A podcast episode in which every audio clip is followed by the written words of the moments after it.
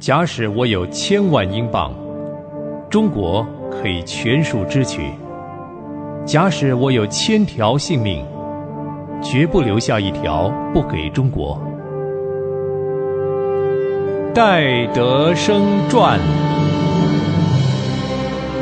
收音机旁的朋友平安，欢迎您收听《戴德生传》，我是芳华。一百四十多年前。戴德生将自己的生命奉献给主，离开遥远的家乡，来到陌生的中国。当时中国正处于内乱，戴德生在那样艰困的环境之下，依然努力不懈地传讲神国的福音给中国的百姓。上回我们说到，戴德生和艾德根教士开始了第一次的旅行步道，他们租了一艘木船。由水路向内地前进，走了几个县市，中国百姓们都把这两个洋人当怪物看，到处围观。戴德生也借此向围观的百姓传福音。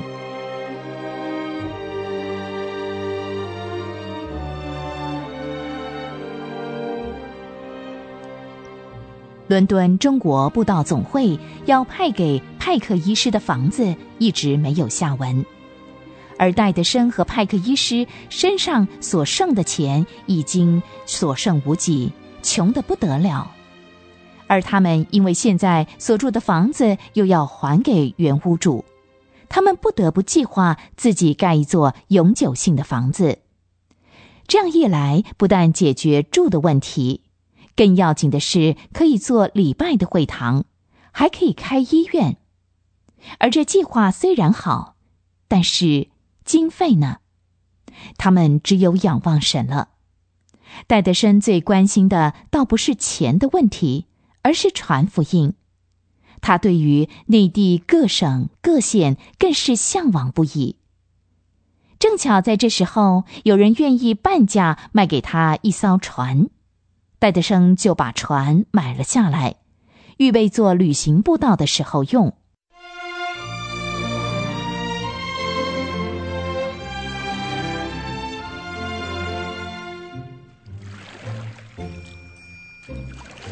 一八五五年，戴德生二十二岁，戴德生雇了一位仆人，预备了书和药品，开着自备的船，从上海黄浦江出发。向南开了数英里，驶入一条小河，朝东开进了浦东县。那时的天气非常的寒冷，河水都结冰了，连船也不能够再开进了。戴德生只好舍船登陆，沿途传福音，分送小本的圣经和单张。情况仍然像过去一样。无论戴德生走到哪里，轰动就到哪里。戴德生喜欢到庙里，因为他觉得庙里人多，戴德生只要往里头一钻，就可以向他们传福音了。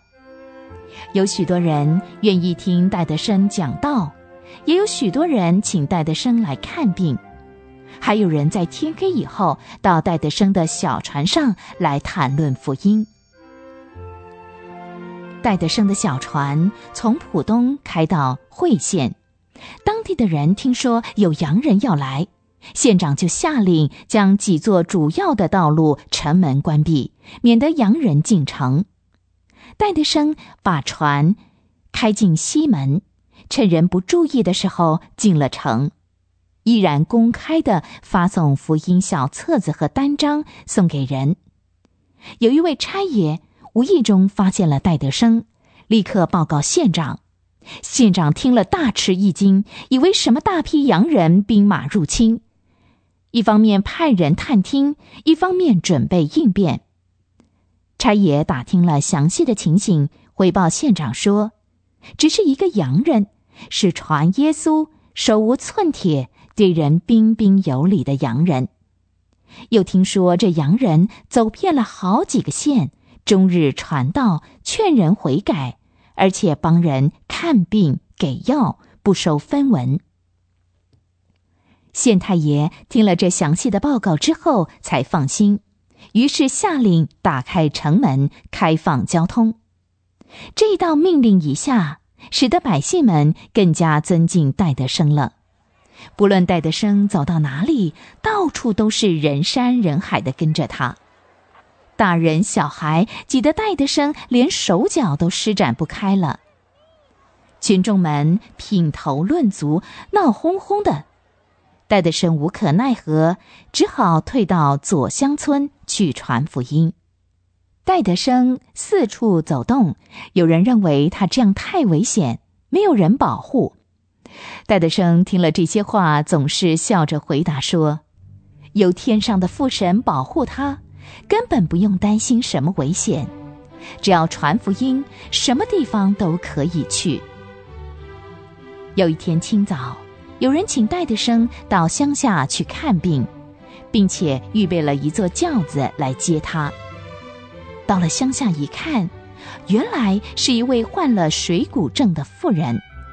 戴德生看着妇人的病情严重，就请他们把妇人送到上海医院，同时劝他们信耶稣。临走的时候，这位妇人送戴德生一只鸡，说是一点点小心意。戴德生请他们把鸡给放了，并且很客气地说，一切服务完全免费。乡下人听了非常的高兴，连连道谢。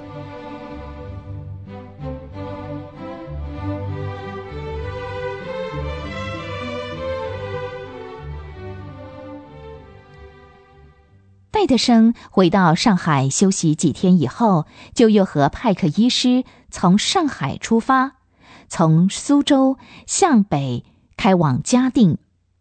到了嘉定街上，却看不到一个人，大人小孩都惶惶走避。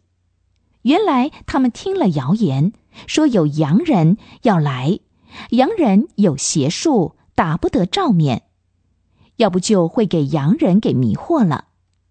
当戴德生和派克医师在街上行走的时候，百姓们都躲在门后，远远的看着他们。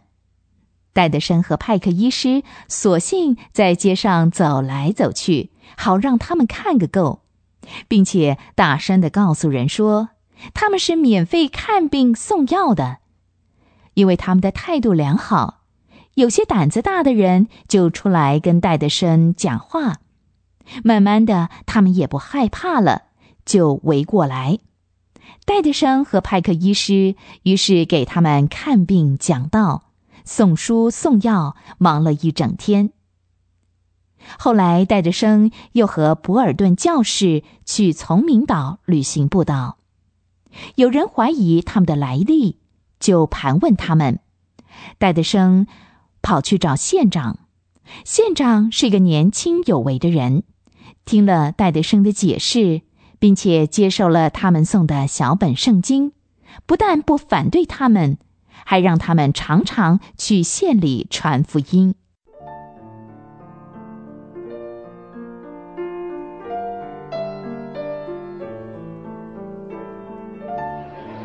有一天，戴德生和卜教士到城隍庙去讲道，卜教士用上海话讲。戴德生在一间小房子里为人看病，后来补教士喉咙都喊哑了，不能再讲，戴德生就站出来讲道。因为戴德生个子又矮又小，就爬在青铜香炉上讲，管庙的人也不在意。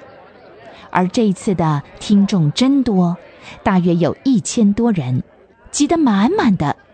戴德生心里高兴的不得了，他用最大的声音讲，听众里有许多人点头，有许多人说不错。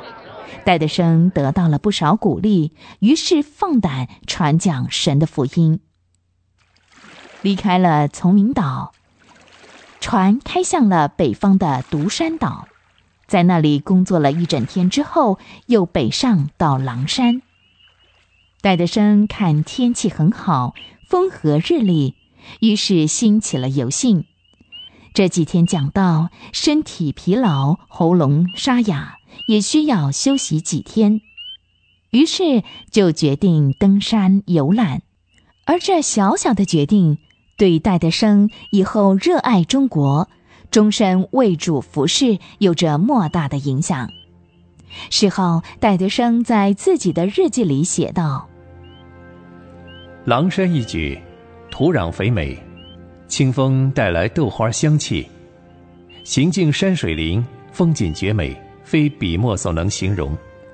山有五峰，中峰最高。”山顶有一座塔，油漆光艳；从山脚到山腰有庙名泰山堂，规模宏大，远看很像一座村庄。